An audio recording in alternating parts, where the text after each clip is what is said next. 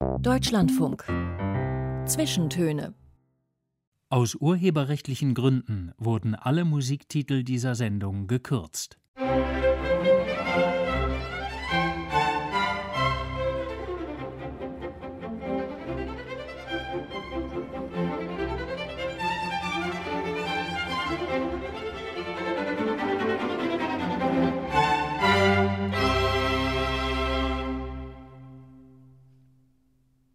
Einen wunderschönen guten Tag zu den Zwischentönen. Am Mikrofon ist Florian Felix Wey.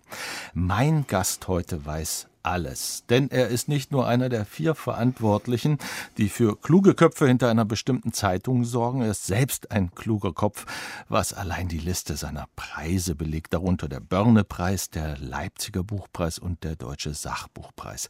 Er weiß alles, weil er uns nicht nur die Anfänge von allem erklären kann, Buchtitel 2017, sondern auch mühelos in Hegels Welt spazieren geht, Buchtitel 2020. Herzlich willkommen, Jürgen Kaube, Publizist und Herausgeber der Frankfurter Allgemeinen Zeitung. Guten Tag. Sie haben so grimmig geguckt bei Er weiß alles. Ja, das ist natürlich eine sehr schmeichelhafte, aber auch irgendwie völlig ruinöse Behauptung, denn das wird sich ja herausstellen, dass das alles nicht stimmt, dass ich alles weiß. Dann lassen Sie mich gleich mal eine Probe aufs Exempel machen und ich bin sicher, da wissen Sie genau das, was ich Sie jetzt frage. Ich habe es nämlich von ihm. Was bitte reimt sich auf das Wort Karpfen?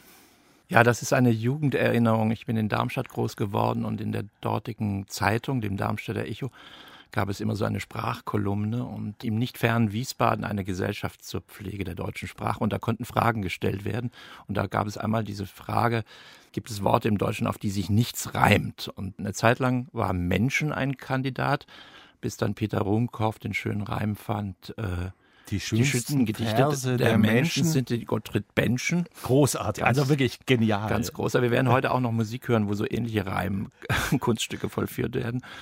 Und dann landete die Diskussion eigentlich bei der Behauptung, Karpfen sei das einzige deutsche Wort, auf das sich nichts reime, was, wie ich dann neulich feststellen konnte, auch nicht ganz stimmt, weil es einen südtirol-österreichischen Dialektausdruck für Heuschober gibt. Und das sind die Harpfen. Und es gibt sogar eine Zeitschrift, die so heißt Harpfen.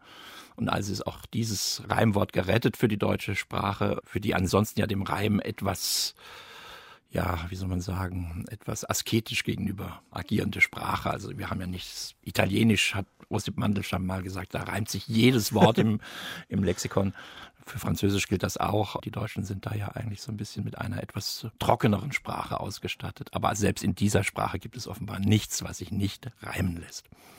Also mir ist natürlich spontan auch noch eins eingefallen. Das ist aber ein bisschen, äh, naja, sagen wir nicht unanständig, aber man spricht nicht so drüber. Das Wort Pupsen, darauf fällt mir auch nichts ein. Okay, müsste ich jetzt nachdenken. Weiß Am Ende der Sende, Sendung frage ich Sie noch mal, ob Sie es dann wissen. Wir hören schon an diesem Dialog. Jürgen Kaube ist einer der vier Herausgeber der FAZ und zwar zuständig fürs Feuilleton. Also ja ein Kulturmensch mit Kulturthemen. Jetzt habe ich bewusst am Anfang Frankfurter Allgemeine Zeitung gesagt und nicht FAZ oder FAZ, denn ich meine mich zu erinnern, vor ein paar Jahren mal von einem Streit gelesen zu haben, der lange Jahre in der FAZ oder FAZ getobt hat unter den Angehörigen, wie man denn das Kürzel auszusprechen habe. Schon sind wir wieder bei der Sprache. Ich erinnere diesen Streit eigentlich nicht. Ich könnte mir vorstellen, dass durch die Taz vielleicht das Thema aufgekommen ist, aber für mich persönlich hängt jetzt nicht so viel dran. Hauptsache, die Leute lesen. Ich glaube, es waren die späten 60er Jahre und Fatz war tatsächlich okay. das Anrüchige. Da war also, ich, da war ich gerade so geboren. Gab es die FAZ bei Ihnen? Sie haben gesagt, Darmstadt aufgewachsen. War das die Hauszeitung da? Gibt es ja auch einen Regionalteil in Hessen? Das war offen gestanden nicht die Hauszeitung. Also meine Eltern hatten die, eben die Lokalzeitung, das Darmstädter Echo. Und Frankfurt ist von Darmstadt aus überraschend weit weg. Also die, Auch innerlich. Die 27 geografischen Kilometer, äh, die werden deutlich übertroffen durch die innere Einstellung. Ich meine mich zu erinnern, dass ich bis ich 18 war, vielleicht einmal in Frankfurt überhaupt nur war. Das ist natürlich für Jugendliche nicht ganz untypisch. Der Frank Witzel hat mal gesagt, er ist in Wiesbaden nicht mal aus Biebrich rausgekommen in seiner, in seiner Jugend. Also Jugendliche sind vielleicht geistig, aber räumlich oft gar nicht so mobil. Also Frankfurt war gar keine Größe damals für mich. Nun ist die Besonderheit der FAZ in der deutschen Zeitungslandschaft, es gibt keinen Chefredakteur, sondern es gibt vier Herausgeber, die vier Bereiche unter sich, wie ein Chefredakteur, nehme ich an, verwalten. Woher kommt das? Das war so eine Anfangsidee, die sich erfreulicherweise gehalten hat zur Sicherung der Autonomie der Zeitung sowohl nach außen, also gegenüber den Wirtschaftskomponenten, die ja so eine Firma natürlich hat, als auch nach innen. Also das erzeugt natürlich eine große Binnenpluralität, wenn Sie vier Herausgeber haben, die von den Texten der anderen Ressorts, also in meinem Fall dann Politik, Wirtschaft oder Lokales, auch nur im Grunde durch die Zeitung erfahren. Also wir betreiben keine Blattplanung, die über das einzelne Ressort hinausginge und haben dann das Problem, dass man Dubletten, also Wiederholungen vermeidet, haben den Vorteil, dass man kontroverse Ansichten in der Zeitung haben kann, auch wenn man sie nicht absichtlich sucht und insofern ein hohes Maß auch an innerer Eigenständigkeit. Das ist, wenn man einen Chefredakteur oder eine Chefredakteurin hat, ein bisschen anders, denn die muss sich ja dann verpflichtet sehen, immer die Blattlinie, Sprache, die Sprache des Ganzen, die Blattlinie irgendwie ja. zu formulieren, die sie dann eventuell auch gegenüber einem Eigentümer rechtfertigen muss. Es gibt ja immer mal wieder solche Fälle. Das ist bei uns auch nicht so. Wir sind eine Stiftung und äh, haben in dem Sinne keinen Eigentümer, der irgendwelche Einflüsse auf das redaktionelle Geschehen ausübt oder Familienmitglieder versorgen muss durch, durch die Gewinne der Zeit. Nun sind wir beide fast gleich alt. Sie sind Jahrgang 62, ich bin Jahrgang 63 und eine Anekdote aus meiner Jugend- oder Jungmenschenzeit im Kulturbetrieb damals im äh, Theatermilieu zeigte mir irgend, ich glaube ein alter Intendant oder Dramaturg zeigte mir, wie man die FAZ zu lesen hat. Also man kaufte die, die ist ja einmal gefalzt und dann nahm man sie an einer Ecke spitzfingerig zwischen Daumen und Zeigefinger ganz fest, schüttelte sie und dann fiel das Feuilleton raus, das offensichtlich anders eingelegt war und er sagte so, und die FAZ legst du jetzt aufs Altpapier und du liest nur das Feuilleton. Ich kenne den Ausdruck Schüttelleser, das muss das wohl meinen. Also der ist irgendwie redaktionsintern mal gefallen dass die einzelnen Bücher, wie wir das nennen, herausfallen. Ich muss sagen, ich habe es offen gestanden noch nie probiert. Sehen Sie also, Aufgabe? Ja, neben Pupsen die zweite Aufgabe schon innerhalb weniger Minuten. Also die Vorstellung, dass man nur gewisse Teile der Zeitung zu lesen braucht, das ist so ein Topos. Das hängt auch damit zusammen, dass es unterschiedliche Zuschreibungen gibt. Es gibt so ein bisschen die Zuschreibung Politik konservativ, Wirtschaft liberal oder, oder gar neoliberal, Feuilleton ein bisschen durcheinander. Ja, mal stimmt das, mal stimmt das auch wieder nicht. Ich finde es alles in allem ist eigentlich eher anarchisch und eben nicht so gut ausrechenbar. Was man auch daran merkt, wenn äh, Leser uns für Dinge anklagen, die wir effektiv nicht getan haben. Oder manche sagen, ihr seid zu links geworden und andere sagen, nein, ihr seid zu konservativ. Und ich habe jede politische Zuschreibung schon erfahren. Das heißt, die Leben. FAZ ist sozusagen eine Art Volkspartei in sich, weil sie bindet viele Milieus, auch damals in den harten Zeiten, Kohljahren, äh, war es ja klar, dass man gegen den Politikteil war in der Kulturszene, aber trotzdem musste man die FAZ lesen. Ja, und natürlich gibt es die Leser, die aus Gegnerschaft heraus lesen, die eigentlich wissen wollen, was die Gegenseite denkt, die man sich immer ein bisschen auch imaginieren muss. Man muss dann sehr kompakte Blocks eigentlich annehmen, zum Beispiel den Liberalismus als kompakte Formation. Das gibt es ja in dem Sinne gar nicht. Und dann gibt es aber auch Leser, die einfach Überraschungen lieben. Es gibt auch welche, die stören sich dann und sagen, warum erscheint das im Feuilleton nicht vorne? Oder wieso wird das toleriert, dass das im Feuilleton so gesagt wird, aber in der Wirtschaft anders? Ich finde eigentlich für Zeitungen ist Überraschung kein schlechtes Konzept, weil wozu sollte ich eine Zeitung lesen, wenn ich darin etwas erfahre, was ich eh schon weiß? Das ist ein gutes Stichwort. Das ist das Prinzip der Zwischentöne im musikalischen Bereich. Das Prinzip Überraschung. Wir wissen am Anfang, wenn wir jemanden einladen, überhaupt nicht, in welche Richtung sein musikalischer Geschmack geht. Also häufig ist es ja so, die allererste Musik in der Sendung ist was, was Schwung in den Laden bringt, also was Rockiges oder was Fröhliches. Aber Sie wollen Bibelworte hören, existenzielle Worte, musikalisch ergreifend, nämlich von Johannes Brahms, der erste Gesang aus den vier ernsten Gesängen. Warum das? Als Auftakt? Na, eigentlich hat das so eine Art biografischen Grund, wenn man überlegt, wie ist man eigentlich in die Musik hineingekommen. Eigentlich war das auch so Rockmusik. King Crimson ist so ein Bandname, Robert Fripp. Das war so eine Band, die machte so Schallplatten, wo auf einer Seite 25 äh, Minuten lange Songs mit nicht tanzbarer Musik drauf waren. Man nannte das damals Progressive Rock. Es hatte so einen leicht symphonischen Touch. Das kann man jetzt hier nicht spielen, weil dann wäre die Sendung schnell zu Ende. Und dann dachte ich, ja, von da aus ging es eigentlich weiter. Also eigentlich hat King Crimson mir den Weg zu Gustav Mahler eröffnet und zu symphonischer Musik, weil das eben selbst symphonisch war. Auch Mahler wäre jetzt hier nicht möglich, die Sachen sind auch sehr lang. Und dann dachte ich, dann nehme ich etwas, was mich sehr berührt hat an dem sehr ernsten und sehr ja, wie soll ich sagen, sehr religiösen Johannes Brahms. Und dann habe ich dieses Lied gewählt, auch weil es, weil es eine Filmmusik ist, was man nicht so weiß. Äh, der Film Das Biest muss sterben von Claude Chabrol wird mit diesem Lied eröffnet. Eine sehr traurige Kriminalgeschichte. Und wir kommen vielleicht noch drauf. Filmmusik hat mich immer sehr mitgenommen. Denn es gehe dem Menschen wie dem Vieh. Johannes Brahms in der Interpretation von Christian Gerhard, einer Aufnahme des Bayerischen Rundfunks.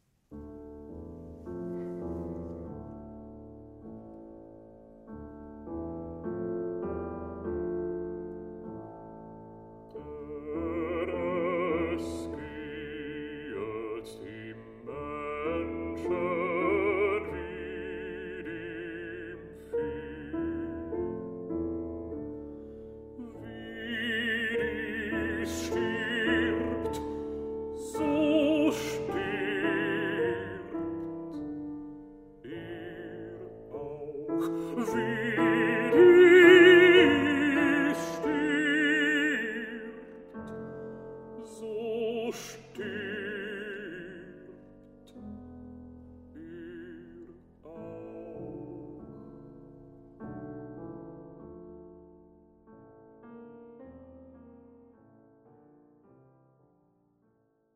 Christian Gerhard sang, denn es geht dem Menschen wie dem Vieh aus den vier ernsten Gesängen, und das hat man gehört, den Ernst von Johannes Brahms, ein Musikwunsch von Jürgen Kaube, Buchautor, Journalist, einer der vier Herausgeber der Frankfurter Allgemeinen Zeitung.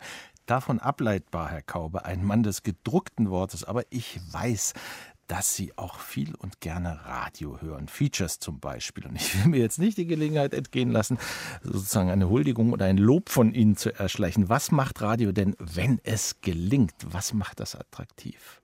Das eine ist sicherlich sind die Zeitstrecken. Also wenn Radio sich Zeit nimmt und nicht auf die Tube drückt oder so, dann darin liegt eine große Chance, über irgendwelche Dinge etwas zu erzählen. Und beim Erzählen ist ja für mich ähm, sind Bilder eigentlich entbehrlich, weil die Stimme und der Text die ja schon mit sich bringen und dann sind das meine Bilder im Kopf oder was ich mir dazu denke. Und insofern lässt ein das Radio auch auf eine interessante Weise intellektuell in Ruhe. Also es stört nicht durch überflüssige äh, Zusatzdarbietung. Also das ist sicherlich ein großer Charme äh, des Radios. Natürlich ist das Radio auch, das ist vielleicht ein etwas äh, gemischtes äh, Lob, etwas, wobei man noch etwas anderes tun kann. Also man kann Blumen gießen, ja, bügeln. Steuererklärungen ausfüllen das schaffen oder Sie, so das etwas. schaffen Sie. Also Also das ist jetzt ist jetzt eine Angeberei, das tue ich nicht selber. ähm, aber Aber man ähm, kann mit den Händen was machen. man kann zum Beispiel kochen, während man ein Feature hört oder ein Hörspiel, was ich auch sehr gerne mache, was ich auch eine sehr schöne literarische Gattung finde. Und es war ja jetzt gerade in dem Lied davon die Rede, dass zwischen dem Menschen und dem Vieh so viele Ähnlichkeiten bestehen und alle einerlei Odem haben. Aber es ist dann doch interessant, dass das Lied als Lied das auch wieder ein bisschen sabotiert. Man würde vielleicht heute dekonstruiert sagen, denn ich habe sicherlich nicht denselben Odem wie der, der Sänger, der das Lied vorsingt, wenn man jedenfalls Odem mit Atem übersetzt Ja. und nicht mit Seele. Also diese Art, ja, die, die Stimme als so ein, ein, einen elementaren Tatbestand des Menschen irgendwie so in, in, in das auszunutzen, zu artikulieren, was damit einhergeht, das finde ich ist im Radio eigentlich sehr schön. Die Musik kommt natürlich dazu. Ich meine, die Generationenerfahrung von Musik ist sicherlich in meiner Generation durch Schallplatten vermittelt worden, aber so viel Geld hatte man ja gar nicht, um all diese Schallplatten äh, zu kaufen. Also blieb doch das Radio übrig und der Kassettenrekorder, mit dem man dann direkt noch ohne ein Kabel vermittelt äh, irgendwelche Sendungen Vor dem Radio stand mit dem Mikrofon in mit der dem Hand. Mikrofon sozusagen in Ja. der Hand, beziehungsweise man brachte den Kassettenrekorder in so eine Ausrichtung, dass das dann einigermaßen erträg, erträglich war. Also auch da ist Radio so ein, es gibt diesen schönen Film von Woody Allen, Radio Days, Radio Days, ja. wo das, wo das 20 Jahre zuvor, in den 40ern, glaube ich, spielt er auch nochmal so einem durchgespielt wird, welche Bedeutung das Mit eigentlich ganz hatte. vielen Originalgeräuschmachern. Das ist das Großartigste ja. in diesem Woody Allen-Film. Aber es ist interessant, dass Sie genau diese Textzeile gerade erwähnt haben, die ich mir auch aufgeschrieben habe aus dem Brahms-Titel. Wer weiß, ob der Geist des Menschen aufwärts fahre und der Odem des Viehes unterwärts unter die Erde. Und da dachte ich, hm, das ist ja seltsam. Warum muss sozusagen die Tierseele in der Erde gespeichert werden und wir ja. dürfen in den Himmel? Und ich dachte, eigentlich Material für eine typische Kaube. Glosse. Aber das Religiöse ist gar nicht so häufig bei Ihnen, oder? Sicherlich nicht in, in Form irgendeines Bekenntnisses. Dazu wäre ich in diesen Dingen viel zu unsicher. Aber es gibt ein sehr, sehr starkes Interesse an, an theologischen Texten oder an der religiösen Tradition. Ich habe hier in äh, Berlin studiert, als, als Jakob Taubes und Klaus Heinrich so leuchtende Figuren äh, der Vorlesungen waren. Und da auch Michael Teunissen, ich meine, ohne Religion konnte man da keinen Schritt vor den anderen setzen, ohne Rücksicht auf, auf die Bedeutung von Religion für das Denken. Und insofern dann schon, aber nicht, nicht, nicht in Form eines Bekenntnisses. Gut, dass Sie das ansprechen. Ich wollte nämlich nochmal zurück. Ähm, Sie sind tatsächlich von Ihrer sozusagen akademischen Qualifikation kein Geisteswissenschaftler, sondern VWL, Volkswirt. Volkswirt. Aber Sie haben, das haben Sie ja jetzt gerade erzählt, vorher, vor der Volkswirtschaft, erstmal so einen üblichen Mix studiert, Germanistik und Philosophie, Philosophie, und Kunstgeschichte. Kunstgeschichte ja. Aber nicht fertig gemacht. Und dann ja. in die VWL gewechselt, wo man heute sagen würde, um Gottes Willen, sozusagen der, der lyrische Geist geht zum Zahlengeist über. Wie, wie geht das denn? Naja, das war damals, das war eigentlich auch ein bisschen eine Art von Überheblichkeit. Ich dachte eigentlich, diese geisteswissenschaftlichen Dinge, dazu brauche ich die Universität nicht. Dazu gibt es die Bücher und das kann ich ja selber lesen und das stimmt natürlich so nicht im Rückblick, aber ähm, das war für mich ein Impuls zu sagen, was kann ich denn an der Universität machen, was ich nur an einer Universität machen kann. Und ich glaube, niemand studiert privat Volkswirtschaft, Lehre, außer Karl Marx, der das mal gemacht hat. Ähm, und, und so war das so eine Frage, Juristerei oder VWL, dann war es Volkswirtschaft. Also auch mit dem Gedanken, da sein Geld dann später zu verdienen, bei irgendeiner Bank, Chefvolkswirt der Deutschen Bank? Eigentlich, eigentlich nicht so recht. Das waren eigentlich alles Motive, die mehr akademische Motive waren.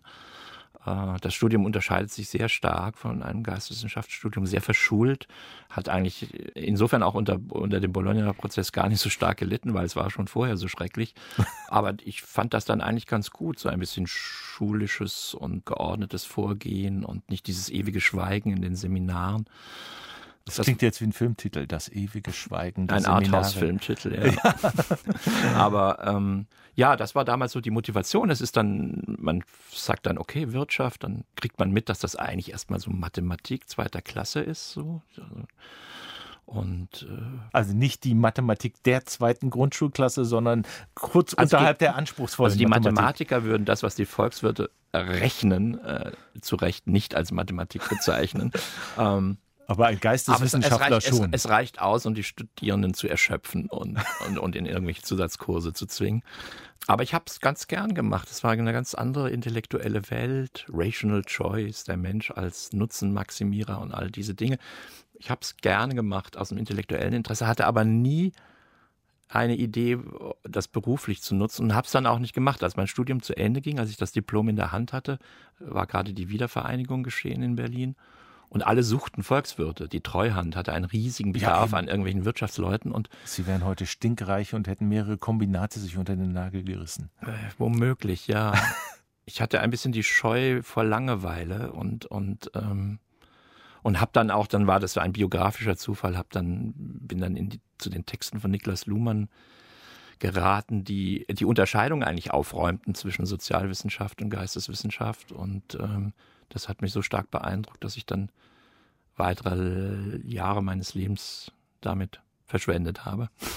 Da steht dann bei Wikipedia der kurze Satz, er war für kurze Zeit Assistent äh, in Bielefeld in der Soziologie. Und ich frage mich natürlich, was heißt kurze Zeit? Sechs Wochen oder zwei Jahre? Zwei Semester. Zwei Semester. Zwei Semester war das. Unter Luhmann selbst? Nein, nicht unter Luhmann, das war der Nachfolger, Rudolf Stichweh. Ähm, der erste, aber der auch, wenn man so will, aus dem, aus dem Kontext der, der soziologischen Systemtheorie kam. Und da war ich zwei Semester lang äh, Assistent, bis dann die Zeitung anrief und sagte, hallo, wir brauchen dich. Und dann war das keine so lange Entscheidung. Haben Sie Luhmann denn selber noch kennengelernt? Ja, ich habe ihn kennengelernt. Was immer kennenlernen in seinem Fall heißt, er war ein, ein äh, war ja eine sehr zurückhaltende Persönlichkeit, nicht sehr auffällig, nicht sehr weitschweifig im Reden und, und diese Dinge. Aber ich habe äh, ein bisschen einen Eindruck gehabt, auch aus Seminaren, aus Vorlesungen.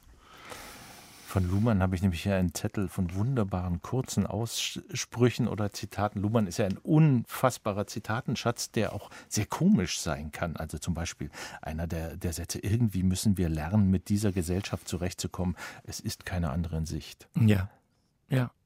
Das, das, ist auch so ein Fatalismus, eben nicht Ideologie geprägt, ich will umgestalten, sondern schau mal her, irgendwie müssen wir uns da durchwurschteln.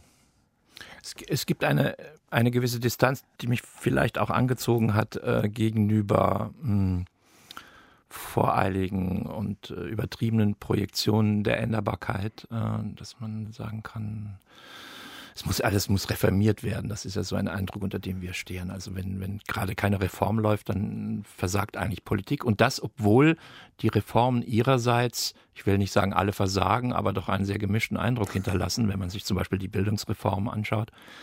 Und das war so ein Stil, die Welt zu betrachten, der, der mir, äh, der mir gefallen hat. Ich würde es nicht fatalistisch nennen, aber ähm, es geht ums Funktionieren. Ja, und es geht um die, auch um die Bereitschaft, sich von den Sprüchen nicht den Verstand vernebeln zu lassen. Also den Sprüchen, die halt im unterwegs sind, äh, wenn dauernd etwas geändert werden soll und, und, und Aktivität äh, aufgerufen wird.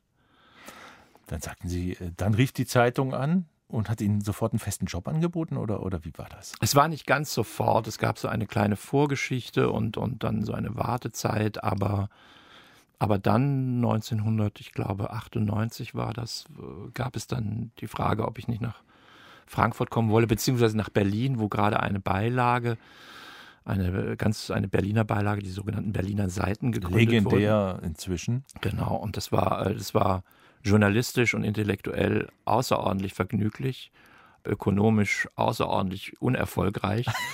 Aber es waren die ganz fetten Zeitungsjahre. Es waren, die, es waren die Zeitungsjahre, in denen man die Samstagsausgabe in die Briefkästen praktisch hineinrammen musste, weil sie so dick war wegen der Stellenanzeigen. Die Stellenanzeigen kamen von derselben Internetwelt, die uns danach so viel Schwierigkeiten gemacht hat. Das ist also, also Tolle eigentlich, Dialektik, eigentlich ja. für einen Romanschriftsteller wäre das ein schönes Ironiemotiv. Ja. Ähm, ja, und dann haben, hat die Zeitung da Geld ausgegeben und das, und wie gesagt, das war publizistisch war das sehr, sehr toll. Redaktionsschluss 21.30 Uhr. Sie müssen sich das mal vorstellen. Äh, weil das wurde dann in Potsdam gedruckt und hier relativ Das ist fast wie Radio. Das also, ist fast wie Radio, ja. Wir sind jetzt beinahe am Ende der ersten halben Stunde angelangt. Also kommt jetzt die zweite Musik, was ganz anderes. Die äh, französische Chansonette und Schauspielerin Magali Noël, spreche die Noël, richtig ja. Mit einem Lied von Boris Vian, Fais-moi mal Johnny, mach mich fertig Johnny oder tu mir weh Johnny. Ich lerne aus Wikipedia, ich gebe es zu, einer der ersten Rock'n'Roll-Titel auf Französisch. Ah, das wusste ich gar nicht. Das wusste ich gar nicht. Was ist Ihre Geschichte dazu? Die Geschichte ist, dass es ein unglaublich witziges Lied ist vom Text. Wir können ja vielleicht danach kurz darüber sprechen. Äh, die Geschichte ist auch, dass Boris Vian so ein Stern meiner Jugend war. Es gab gerade so eine Werkausgabe, die der, Bei 2001. Die der 2001 versand, vertrieb und ähm, das ist so das Paris der 50er Jahre, das auch in den Romanen selber vorkommt. Er, er, er selber musste irgendwie erleiden, dass seine Ehefrau eine Affäre mit Jean-Paul Sartre. Dafür hat er sich dann recht ausgiebig gerächt in seinen Erzählungen. Und ähm, ja, und, und so ein Multitalent, also ein Jazz-Trompeter, der aus Gesundheitsgründen dann aber eigentlich nicht mehr spielen sollte. Äh, ein Schriftsteller, ein Lyriker, äh, ein Schallplattenhändler, eine, eine, also eine sehr interessante Figur, wenn man jung ist und noch nicht so richtig weiß, was man eigentlich machen soll, dann denkt man natürlich auch an solche Leute und denkt, ah, es gibt vieles, was man machen kann.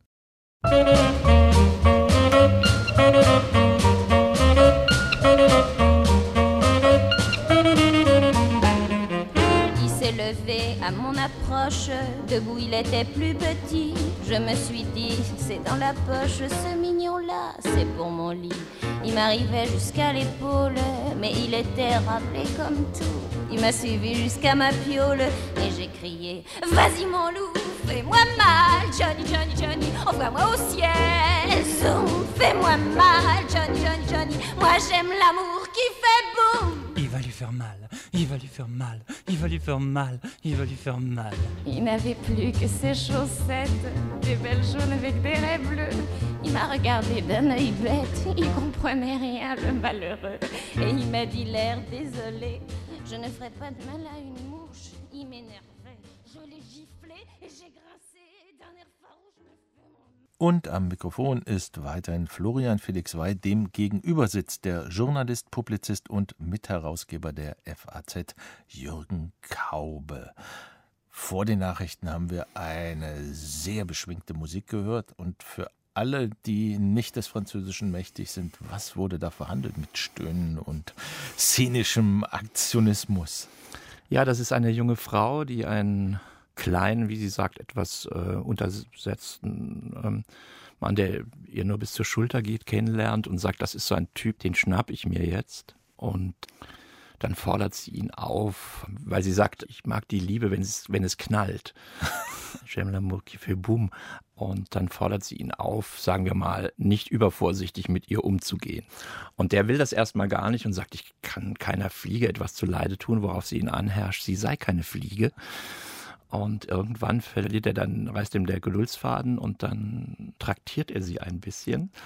Und dann merkt sie, dass das so auch wieder nicht gemeint war. Sie ruft dann einmal so nicht mit den Füßen und, äh, und lernt dann sozusagen, dass das Begehren, den Liebespartner Schmerz zugefügt zu bekommen, in der Wirklichkeit dann enge Grenzen jedenfalls für sie findet. Und das ist ganz hinreißend. Magali Noel war eine Schauspielerin. Vielleicht würden Sie manche noch kennen aus dem Film Rififi. Da spielt sie so eine, auch eine Frau, die einen, den Titelsong eigentlich singt. Und äh, Wir gehen auch gleich musikalisch weiter mit dem ersten Titel in der zweiten Stunde. Da gehen wir mal in ein ganz anderes Land, nämlich nach Österreich mit Wanda. Und das ist eine österreichische Rockband, die sich nach der einzigen Wiener Zuhälterin benannt hat. Wanda Kuchwalek oder Kuchwalek, bekannt als die wilde Wanda. Jetzt bin ich gespannt auf die Erklärung, warum Jürgen Kaube, der Feuilleton-Herausgeber der FAZ, dieses Lied genommen hat. Ja, ich- Bologna heißt das. Ja, ich bin darauf, auf die Band und auch insbesondere auf dieses Lied, auf einem etwas ungewöhnlichen Weg gestoßen worden, nämlich durch den Schriftsteller Reinhard Götz, der den Büchnerpreis erhalten hat und eine sehr schöne Rede über Jugend und Alter, weil er hat es schon in vorgerückten Jahren sozusagen, also deutlich älter jedenfalls als Georg Büchner selbst war, bei seinem Tod diesen Preis erhalten und schloss seine Rede mit einer Referenz auf dieses Lied ab, weil es, wir werden das ja hören, in diesem Lied den Refrain gibt. äh, Und wenn dich jemand fragt, wofür du stehst, dann sag Amore, Amore. und ich kannte das Lied vorher nicht und hatte damals die Laudatio auf Reinhard Götz gehalten und habe es mir danach angehört und insofern ist es eine ganz reizende Erinnerung und das Lied hat mir auch gefallen. Es ist so in seiner österreichischen Bereitschaft zur Absurdität auch gesungen. Ich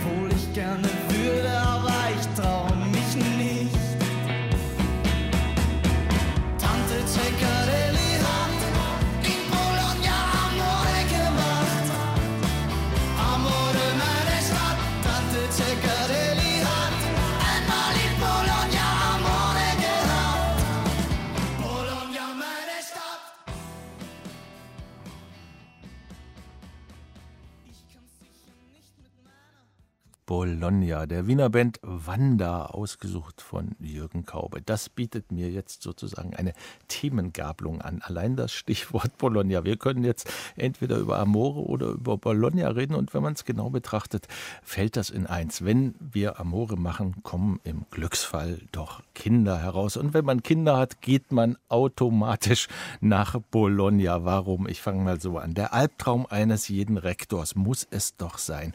Zwei zauberhafte zauberhafte Mädchen in seiner Schule zu haben, Ida und Emma. Und der Vater kommt zu jedem Elternabend und liest den Lehrern die Leviten, weil er ist Jürgen Kaube und schreibt seit Jahrzehnten gegen Bildungsreform, Stichwort Bologna an. Liege ich da falsch?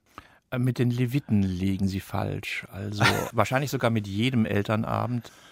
Aber selbst bei den Elternabenden, bei denen ich da war, wäre es mir jetzt nicht im Traum eingefallen, irgendjemandem die Leviten zu lesen oder zu lehren. Ähm, Aber man kennt sie. Bei dem Elternabend weiß jeder, das ist der berüchtigte Kaube, der zwei Bücher und viele Artikel zur Bildungsreform geschrieben hat. Also, dass ich jetzt für die FAZ arbeite, das dürfte bekannt sein. Was die Bücher angeht, bin ich ganz unsicher, ob die jetzt jemand gelesen hat oder einfach hat rumliegen sehen in Buchhandlung oder so.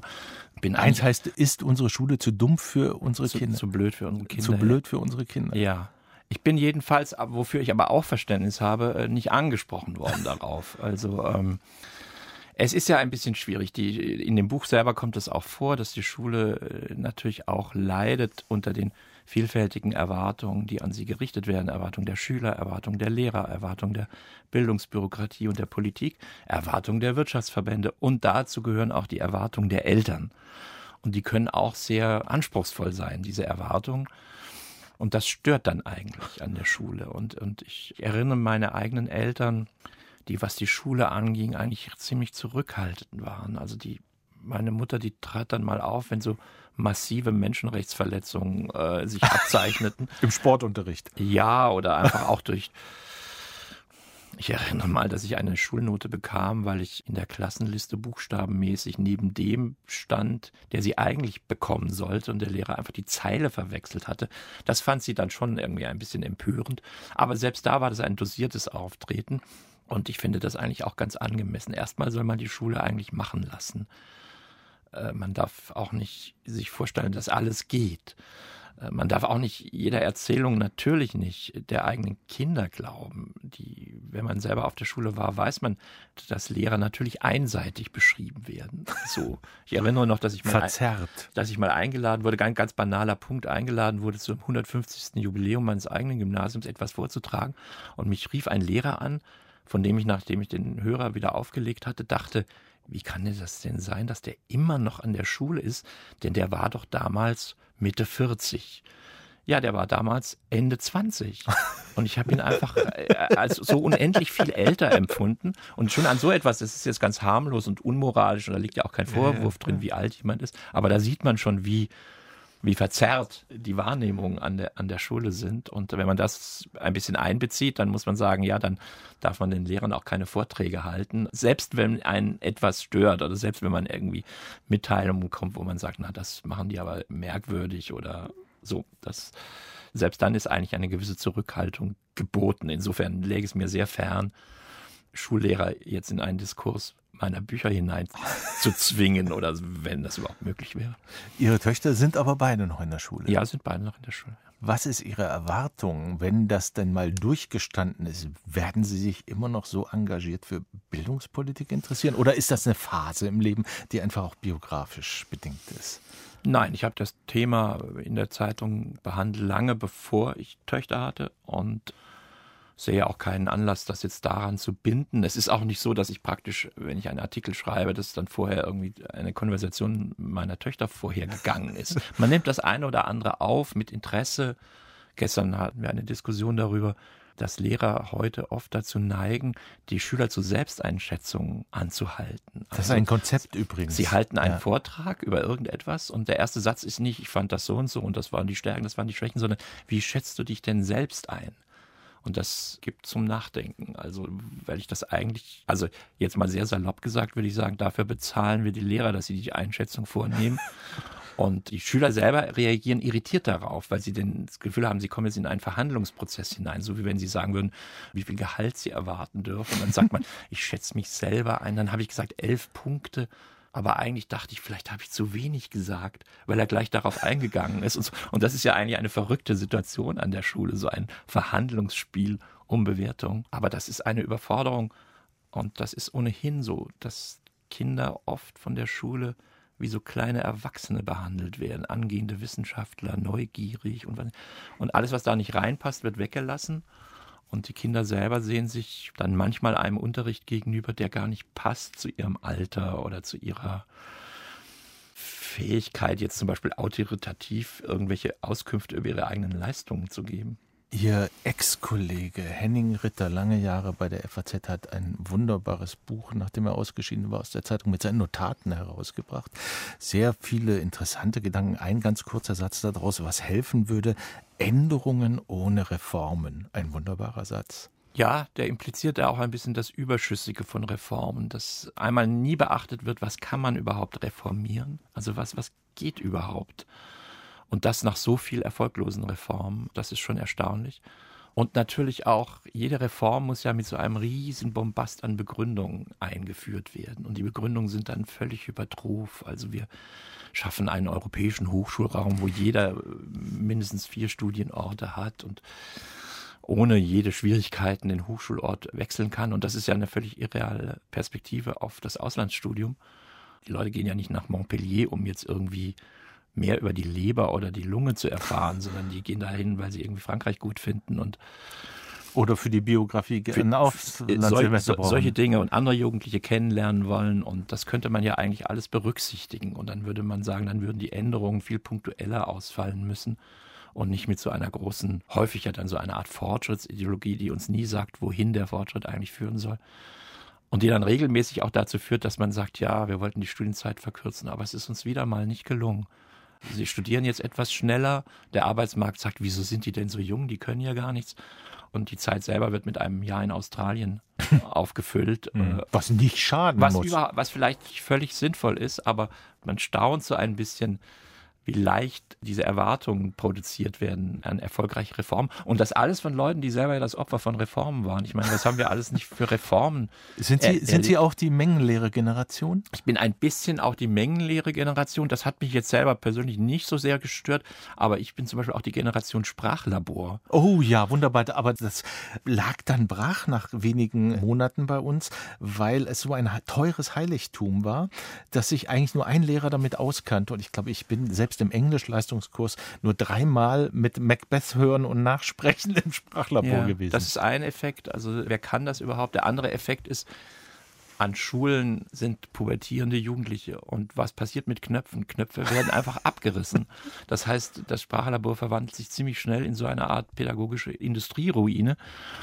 Und, und außerdem waren die Lehrer auch mit der Steuerung völlig überfordert, weil sie auf einmal nicht mehr eine Klasse hatten, sondern 25 mit Kopfhörern bewaffnete Individuen, die natürlich alles Mögliche machen, wie heute hinter den Laptops.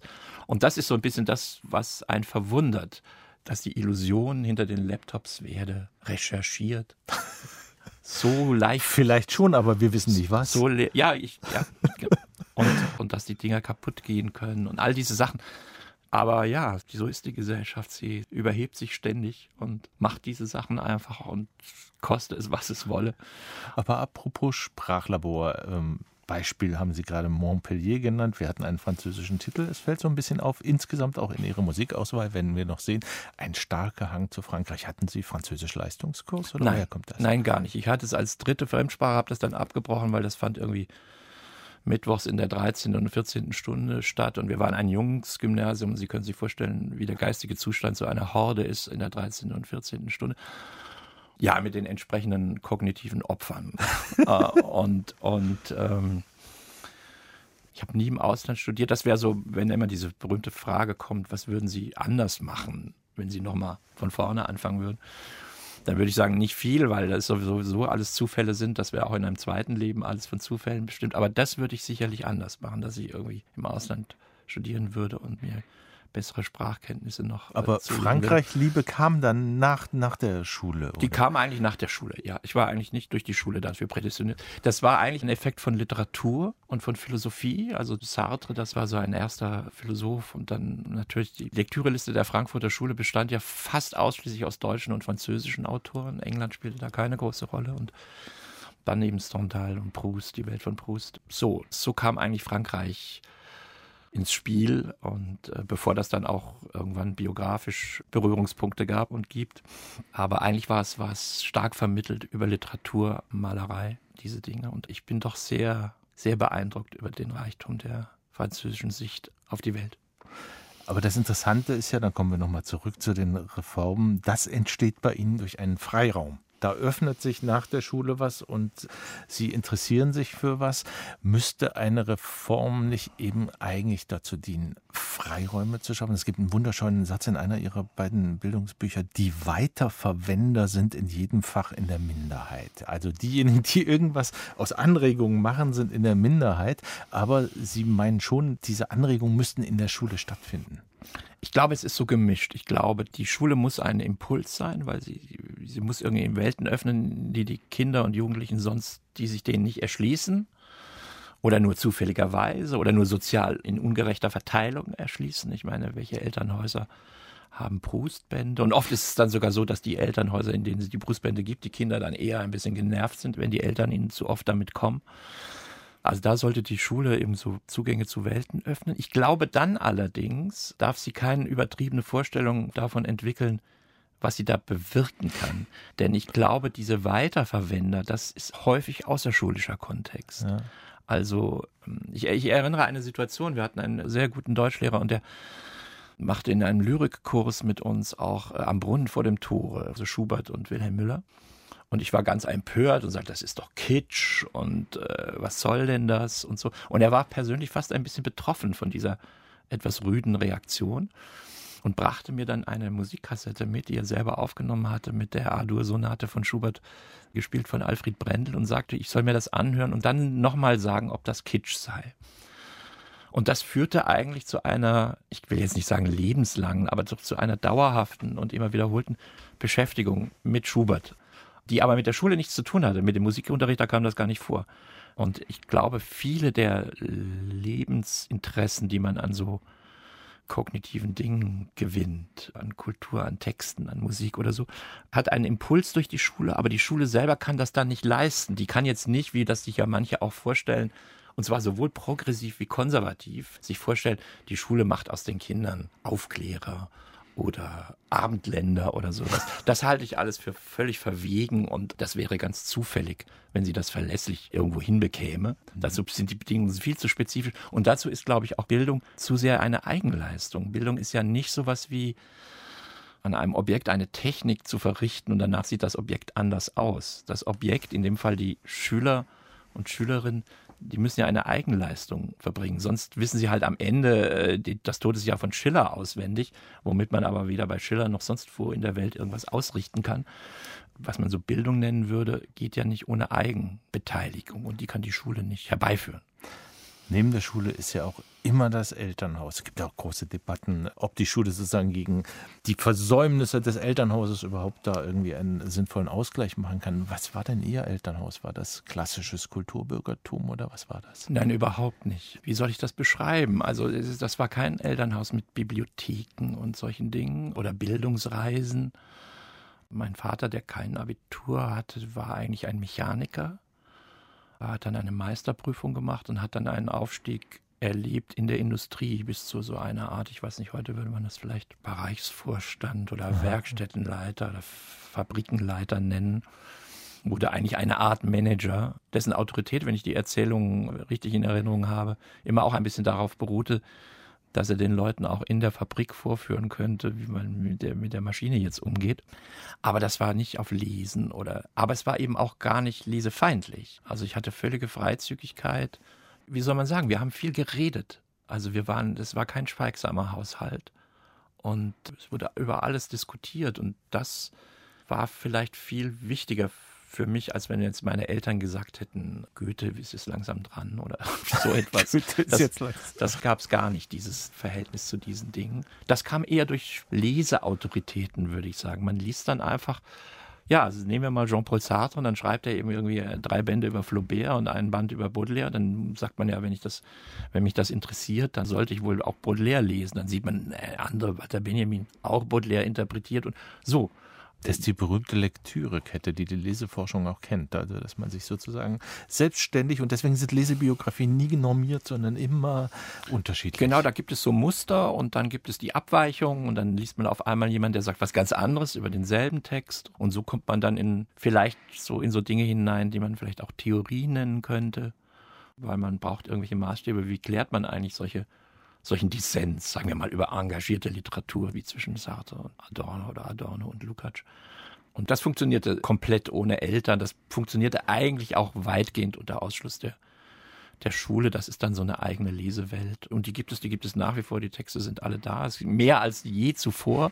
Wenn heute ein Referat gehalten werden muss an einer Schule, dann gibt man einfach die Frage ins Internet ein. Und wenn man dann ein bisschen klug sucht, hat man eine Fülle an Texten und Klassikern, ah, mehr als man jemals verarbeiten kann. Also eher ein Überfülleproblem als ein Knappheitsproblem. Goethe ist jetzt nicht dran, aber Musik ist jetzt mal wieder dran. Die Zwischentöne heute mit Jürgen Kaube, bildungsengagierter Publizist und Herausgeber der FAZ. Und wir sind gespannt auf The Three Degrees. Everybody Gets to Go to the Moon. Ein Soul-Trio aus den 1970er Jahren Brahms haben Sie damals gehört als Jugendlicher und King Crimson, aber das ist jetzt was ganz anderes. Ja, das, ich hatte das schon erwähnt, dass Filmmusik, die glaube ich bei, ich weiß nicht, bei Adorno in einem ganz schlechten Ruf steht, also Musik, die in einem anderen Medium dient, für mich immer irgendwie, ich merke das immer, dass mich Filmkompositionen interessiert haben, Bernard Herrmann für Hitchcock und so weiter. Und das ist eigentlich auch eine Filmmusik, eine besondere, weil sie nicht dem Film unterlegt wird, French Connection heißt der Film, sondern weil sie im Film wird diese Musik aufgeführt. Everybody gets to go to the moon.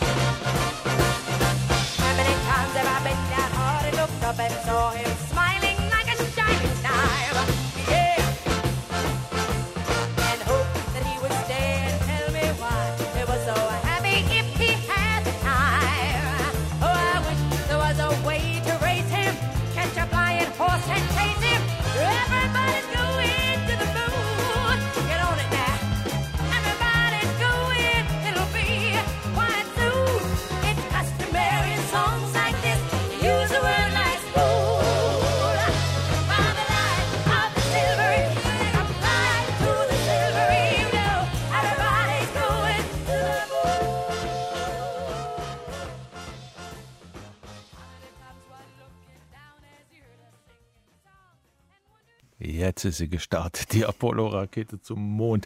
Echter Schwung drin. Die Three Degrees, Everybody Gets to Go to the Moon aus dem Film French Connection. Sie hören die Zwischentöne im Deutschlandfunk zu Gast der Publizist und unerschrockene Biograf Jürgen Kaube. Warum unerschrocken? Das erfahren wir jetzt. Wer, Herr Kaube, ist nach weitgehend übereinstimmender Meinung der schlechteste Schreiber der deutschen Sprache? Oh. Wer schreibt besonders schlecht? Das ist jetzt sehr, sehr interessant, weil ich sofort sagen würde, Hegel. Ah, ja. Der Mann, mit dem Sie sich lange beschäftigt haben und für den Sie den Deutschen Sachbuchpreis ja. Hegels Welt bekommen man kann das, Man kann das so sagen, wobei schlecht, es ist halt sehr schwierig. Also, äh, ob das schon dasselbe ist wie schlecht. Er hat ja eine Sprache erfinden müssen für Überlegungen, die selber ganz neu waren. Und das ist natürlich schwierig, wenn man dann meint, nicht zurückgreifen zu können auf einen Vorrat an Sprache, an Grammatik. Deswegen ist er mir jetzt nicht als schlechtester Schreiber aufgefallen. Ich verstehe Leute, die das so sehen, aber. Es war keine Qual, Hegel zu lesen. Es war eine Mühe, aber eine Qual nicht, weil. Äh, schauen Sie, es ist nicht so, dass wenn man das liest, die Texte von ihm, dass man den Eindruck hat, er will einen ärgern oder er schreibt einfach kompliziert, um sich aufzuspreizen oder eine Show abzuziehen oder, oder aus barocker Lust am Rätsel, sondern weil die Sache selber schwierig ist und er eine Neigung hat, die Sätze auch so lang zu machen, wie er findet, dass der Gedanke ist, den sie ausdrücken sollen. Mit vielen Alsos und Dens und Es gibt überhaupt. diesen berühmten Satz über die deutsche Sprache von Mark Twain, wo gesagt wird, lesen Sie Hegel und Twain sagt, ja, ich bin auf Seite 200, aber noch ist das Verb nicht da. Man kennt das so aus dem Lateinunterricht, die vergebliche Suche nach dem Verb. Es hat diese Dimension, aber es ist insofern keine Qual, weil man irgendwie denkt, es hat einen Ertrag, es gibt eine Erkenntnis, man bekommt für die Mühe etwas. Und es ist nicht einfach eine, er macht es nicht einfach kompliziert, weil er schreibt ja eigentlich erst einmal ohne Publikum. Also er schreibt Bücher, von denen er wissen muss, dass die praktisch niemand lesen wird. Also hat er auch kein Motiv, jetzt da irgendeine Show abzuziehen, weil es gibt gar keinen jemand im Zuschauerraum. Und später, wenn er dann Vorlesungen hält in Berlin, die er dann fast alle nicht selbst publiziert, sondern die aus den Nachschriften seiner Studenten publiziert worden sind, wird er deutlich verständlicher. Also da sieht man ein Bemühen darum, die Sache auch an diese zukünftigen Regierungspräsidenten und Landräte und Offiziere, die da bei ihm sitzen, die Sache auch loszuwerden. Also insofern ähm, habe ich das nie lesen können mit dem Zorn über jemanden, der die Sache jetzt unnötig kompliziert macht. Sie ist kompliziert. Sie wollten ihn aber lesen. Ich gebe frank und frei zu, ich bin nicht nur bei Hegel im Original gescheitert, das tun, glaube ich, sehr viele. Ich bin selbst bei Büchern, die mir Hegel nahebringen Mhm. wollen, regelmäßig gescheitert. Und Ihr preisgekröntes Buch Hegels Welt hat mich auch, sagen wir, der geistesgeschichtlichen Figur Hegel nicht wirklich näher gebracht. Sagen Sie doch mal, ich weiß, das ist extrem schwierig, in fünf Sätzen, was ist denn dieser Stern, der da aufgeht? Worum geht es eigentlich? Es geht einmal darum, dass um 1800 eine komplett neue Welt sich abzeichnet. Sie hat schon eine längere Entstehungsgeschichte, aber um 1800 ist es ganz klar, dass die moderne Gesellschaft ein singulärer Fall ist. Nicht zuletzt deswegen, weil sie im Singular existiert. Es gibt dann eine Weltwirtschaft, eine Weltliteratur, eine, einen Welthandel. Die Wissenschaft ist in Japan irgendwann nicht mehr anders als in Äthiopien oder in Kanada. Die Welt als Einzelfall tritt auf. Sie stößt unglaublich viele Traditionen ab.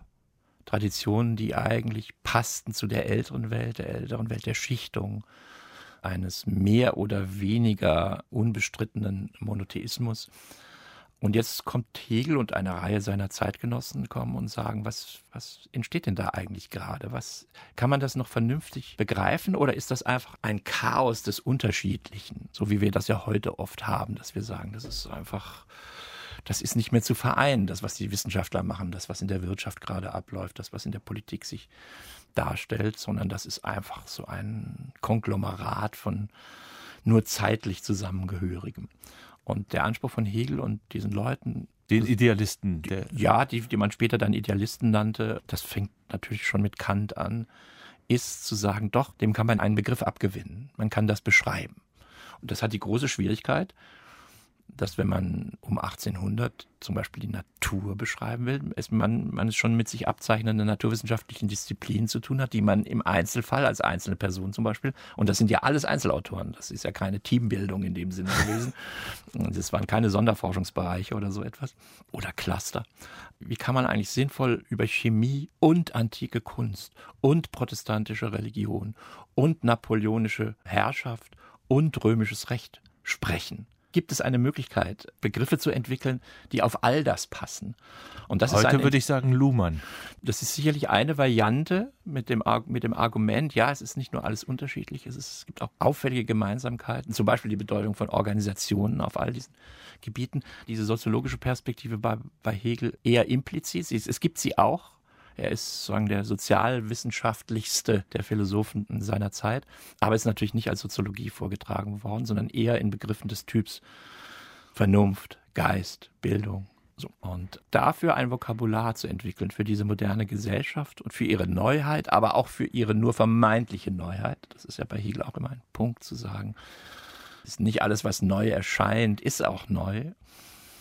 Das würde ich sagen, ist die Anstrengung in diesem Lebenswerk, das ganz auf diese Aufgabe fokussiert war. Das muss man sich auch vorstellen. Das war jemand, der eigentlich nichts anderes machte als das. Und dann kommt zum Schluss und überlebt über 200 Jahre so ein Wort raus wie Weltgeist. Also das Wort Geist drückt ja eigentlich erst einmal nur aus, dass wir in allem, worüber wir nachdenken, von Begriffen und Vokabularen abhängig sind, die wir selber nicht erfunden haben.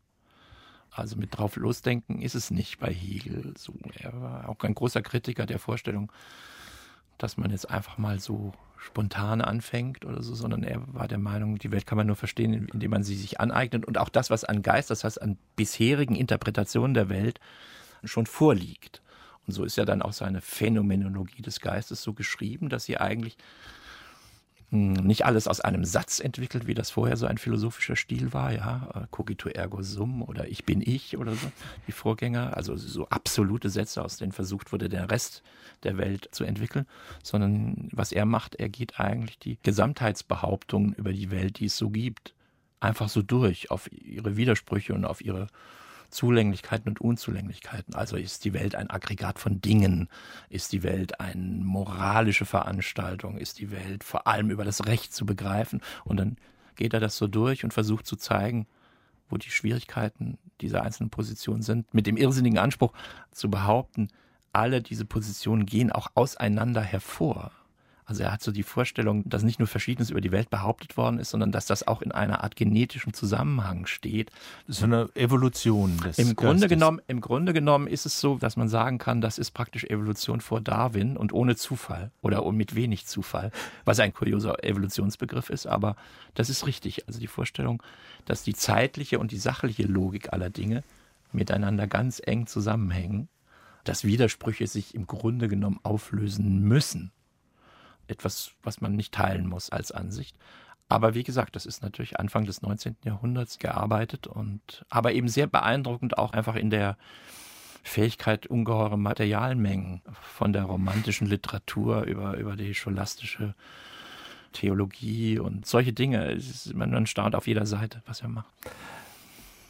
Als ich das las, das Hegelbuch von Ihnen, las ich gleichzeitig oder fast parallel, jedenfalls war der Hegel noch wach, ein Interview, das Sie mit Karl Lauterbach, unserem Gesundheitsminister, geführt mhm. haben. Und dann dachte ich, ups, das ist ja ein Hegelianer reinsten Wassers. Ich zitiere den Lauterbach mal. Für mich sind Vernunft und Moral nicht zwei Bereiche, die man ins Verhältnis setzen muss, sondern die Moral kommt aus der Vernunft. Das Problem ist, das wissen wir alle, was ist die Vernunft, die nun Herr Lauterbach ganz anders interpretiert als irgendjemand anderes. Aber das ist doch sozusagen der Alltagshegelianismus. Ja, ich war auch erstaunt in dieser Passage, dass da so ein kompakte Vorstellung über diese Begriffe existiert. Interessanterweise, Lauterbach hatte ja Hegel vermeintlich kurz zuvor in einer Bundestagsrede zitiert, wo er im Corona-Kontext sagte, ähm, Hegel habe gesagt, Freiheit sei die Einsicht in die Notwendigkeit.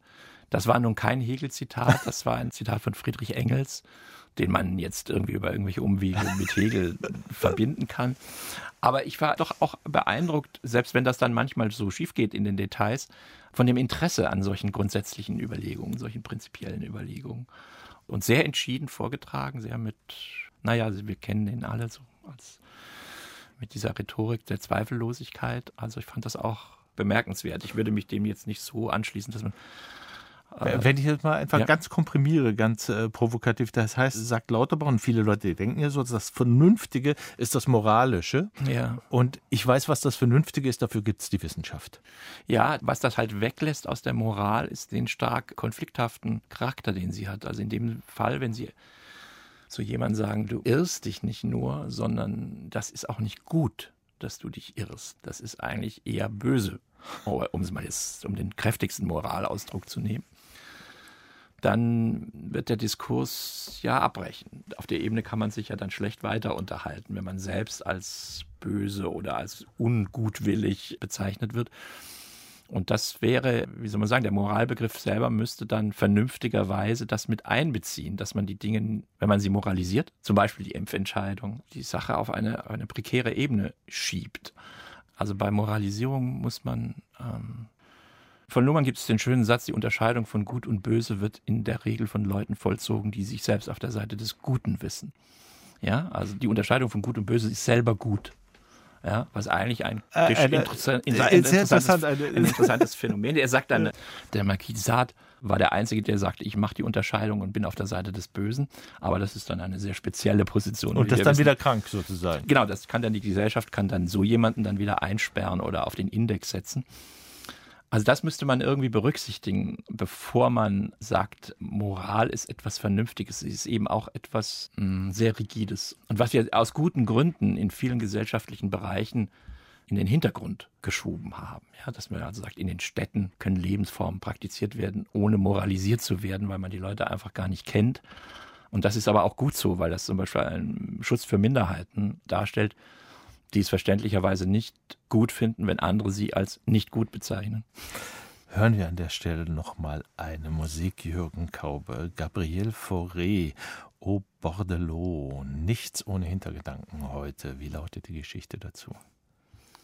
Ja, die Geschichte lautet eigentlich so, dass mich jemand, eine Frau, gefragt hat, die das Lied mal gesungen hat. Der hat es erwähnt. Und dann sagte ich, ja, das ist dieses Lied, dessen Text äh, von jemandem kommt, der mal sehr berühmt war, berühmt genug, um den ersten Nobelpreis für Literatur zu erhalten, den aber heute kein Mensch mehr kennt. Äh, Sully Prudhomme hieß der. Und der schrieb, ja, so Gedichte, man würde heute vielleicht sagen, die, die Gefahr des Kitsches nicht immer. Symbolismus war das? Oder? Ja, und auch so ein bisschen süßlich und so ein bisschen äh, ich habe mir sagen lassen, dass es in Frankreich den Ausdruck Häkeldeckchen-Literatur dafür gibt. Und ich finde, die Musik rettet das in diesem Fall. Es ist eine sehr französische Musik. Ich glaube, wenn man aus dieser Epoche, letztes Drittel des 19. Jahrhunderts, einen Komponisten aus Frankreich hört, dann hört man, dass es ein französischer Komponist ist. Und das Lied passt ganz gut dazu, weil es so eine Atmosphäre, vermutlich zwei Personen sitzen an einem Ufer und sie sehen den Fluss so ein bisschen vorbeiziehen und fühlen sich, wie es ganz am Schluss des Gedichtes heißt, unbeteiligt an den Sorgen der Welt. S'asseoir tous deux au bord du flot qui passe, le voir passer, tous deux s'il glisse un nuage en l'espace.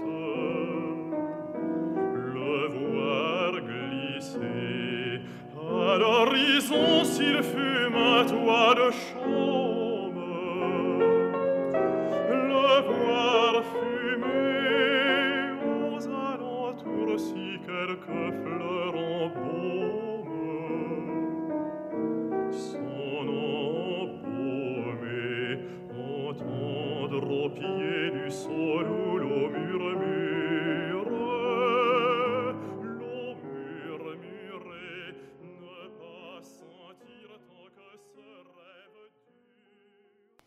Bordelot von Gabriel Fauré, gesungen von Gérard Sousset, eine historische Aufnahme. Sie haben es vorhin gesagt, Sie kannten das als Lied mit einer Frau. Ich assoziiere da auch eher eine Frauenstimme. Ja, das gibt auch Einspielungen ähm, von weiblichen Sängern. Was ich interessant finde an dieser Epoche generell, das ist ja auch die Epoche von Proust und dem ihm nahestehenden Komponisten Renaldo Hahn und solche Leute, ist diese, wie soll ich sagen, dieses Gefühl, auch wieder eigentlich an so einer Epochenschwelle zu stehen und darauf aber nicht mit Aufregung zu reagieren, sondern fast mit ein bisschen Resignation. Es gibt so einen leicht resignativen Ton, den auch dieser Rückzug an das Ufer und an, die, hm. an den undramatischen Fluss sozusagen, in die Temps durée, wie es da auch heißt, fast ein Ausdruck aus der Welt Prousts. Und das finde ich als Epoche eine sehr, mich fasziniert das dazu dann, dann eine Kunst, die das nicht ignoriert, aber so eine etwas traurige Haltung dazu einnimmt. Also nicht die Haltung selber ist traurig, sondern die Haltung ist eine der Trauer, dass jetzt etwas weggeht. Eine, eine ruhigere Zeit, die natürlich nur eine ruhigere Zeit für Teile der Gesellschaft waren, das muss man immer dazu sagen. Das sind ja Oberschichtenmelancholien, die da ausgedrückt werden, aber ich finde sehr berückend. Es gibt einen berühmten Monty Python-Sketch, in dem ein Fußballspiel von Philosophen gespielt wird. Ich weiß nicht, ob Hegel da drin ist, aber es sind jedenfalls die ganzen antiken Philosophen dabei. Sie haben auch ein Buch geschrieben, Lob des Fußballs. Da gibt es eine Widmung drin für Levin und Ailton. Ailton kennen wir alle. Levin sagt mir nichts, wahrscheinlich auch ein Fußballer. Aber mir ist aufgefallen, dass in all ihren Büchern verschiedene Widmungen drin sind, aber nie an ihre Frau. Warum? Damit ich sie nicht googeln kann? Es wäre ein Effekt davon.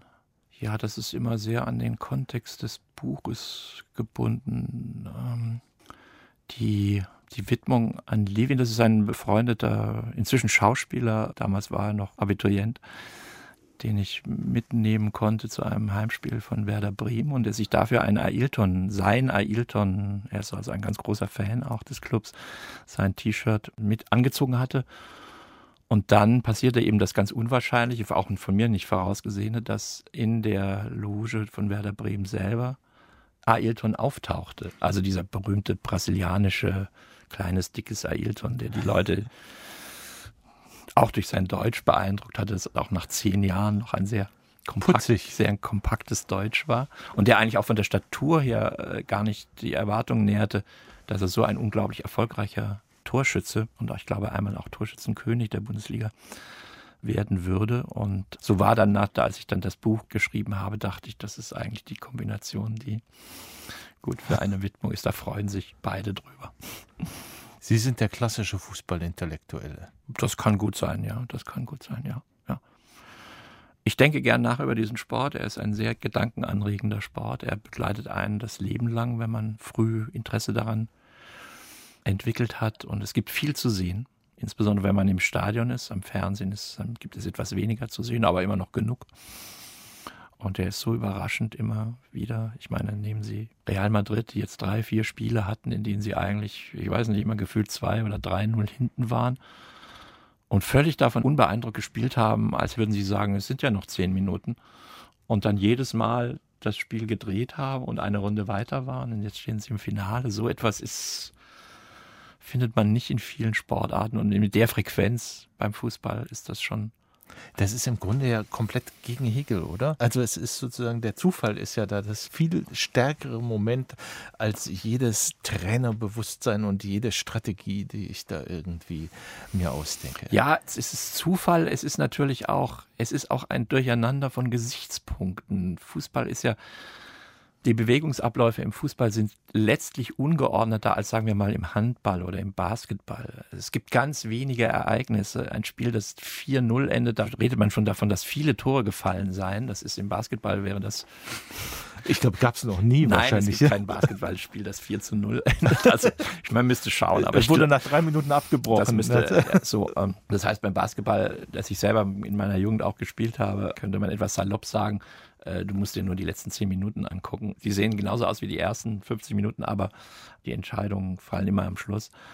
Und das ist im Fußball eben anders. Und die Spieler sind, siehe Ailton, körperlich überhaupt nicht ausrechenbar. Ja, es gab es gab Ike Hessler oder Marco Marin und dann gab es Peter Crouch, der irgendwie gefühlt zwei Meter und zehn groß war und ganz dünn. Und dann gibt es wahnsinnig kräftige Spieler oder es gibt Thomas Müller, den man überhaupt nirgendwo unterbringen kann physisch und trotzdem einer der besten deutschen Fußballspieler ist. Also auch auf dieser Ebene zum Beispiel.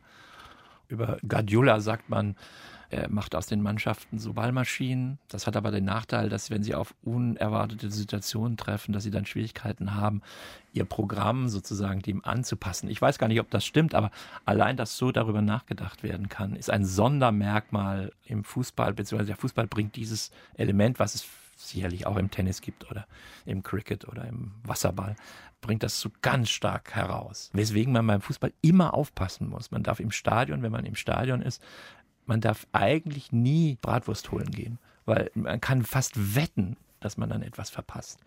Es ist ja oft so, die Leute, es steht 2 zu 0 oder in dem berühmten Spiel der Bayern in der Champions League steht 1 zu 0 und eigentlich ist schon Overtime und die ersten Leute sagen, oh, dann fahren wir doch lieber das Auto schnell aus der Tiefgarage, dann kommen wir noch pünktlich nach Hause. Ja, und dann fallen innerhalb von, ich weiß nicht, wie viel es damals waren, drei Minuten oder fallen zwei Tore und der Pokal ist weg. Und das ist schon, äh, das erklärt, warum das Spiel so eine große Faszination auf sich zieht. Wir wollen noch eine Musik hören, deswegen eine ganz kurze Antwort auf die letzte Frage. Vereine sind organisiertes Leiden am Fußball, schreiben Sie in dem Buch. Sie sind Mitglied von Werder Bremen, Sie, Sie leiden gar nicht gerade, oder? Im Augenblick leiden wir gerade mal nicht. Das mag sich dann wieder ändern. Werder Bremen ist ja insofern, ist es ja eine Qual, Fan des Vereins zu sein, weil sie verlieren ja vorzugsweise die Heimspiele. Und das ist eigentlich so absurd, dass man gerade ja in den Heimspielen Schwächen hat. Ich erinnere Bundesliga-Saisons, wo sie überhaupt nur zwei oder drei Heimspiele, meiner Erinnerung nach, gewonnen haben. Und äh, da ist das Leid natürlich dann am, am größten. Allerdings ist jetzt die Freude auch sehr groß, dass sofort ein Wiederaufstieg möglich war. Das letzte Musikstück von Jürgen Kaube ausgesucht ist Arthur Schnabel am Klavier. Er spielt aus den Bagatellen Opus 126 von Ludwig van Beethoven die Nummer 4. Und ich schlug nach, weil ich nicht mehr genau wusste, klar, historische Aufnahme Arthur Schnabel und stieß dann aber, das sind diese Lesebiografien, auf eine Bildtafel mit beschrifteten Vogelschnäbeln und dachte, das passt zu Jürgen Kaube, so einen Glossisten.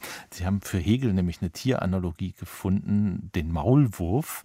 Und jetzt sehe ich hier verschiedene Schnabelformen und frage Sie, sind Sie ein Stocherer, ein Wasseroberflächenabsucher, ein Stoßtaucher, ein Meißler, ein Eintauchfangsackbenutzer oder ein Filtrierer? Also schon der, des schönen Wortes wegen bin ich ein Eintauchsackverwender oder wie das gerade hieß. Eintauchfangsack benutzt. Ja, das wäre das würde ich wunderbar. Würde ich, würde ich ne? mir gerne aufs T-Shirt schreiben. also ich würde sie zoologisch unmöglich als Kreuzung zwischen Stoßtaucher und Meißler sehen. Das ist das Denkverfahren, das man ihnen ansehen kann, ihren Texten. Nochmal ganz zurück zum Anfang. Haben Sie einen Reim auf Pupsen gefunden? Nein, bislang nicht. Aber ich werde ihn nachreichen und werde eine Glosse schreiben, wenn ich einen finde. Also bevor wir jetzt Arthur Schnabel hören, einen ganz herzlichen Dank an Sie, Herr Kaube, dass Sie da waren und dem Radio mal nicht das Ohr, sondern den Mund geliehen haben. Bleiben Sie uns weiter treu. Vielen Dank für die Einladung.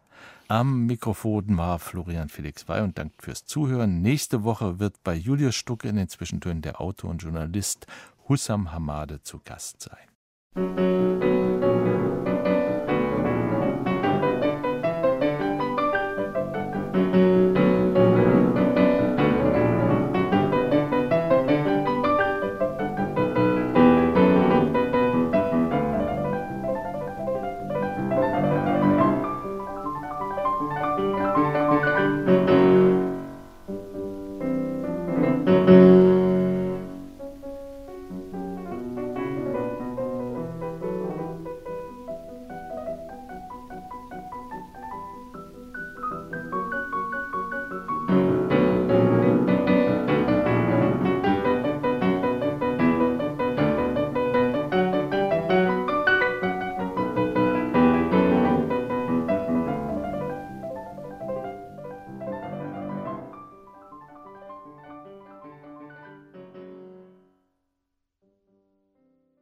Aus urheberrechtlichen Gründen wurden alle Musiktitel dieser Sendung gekürzt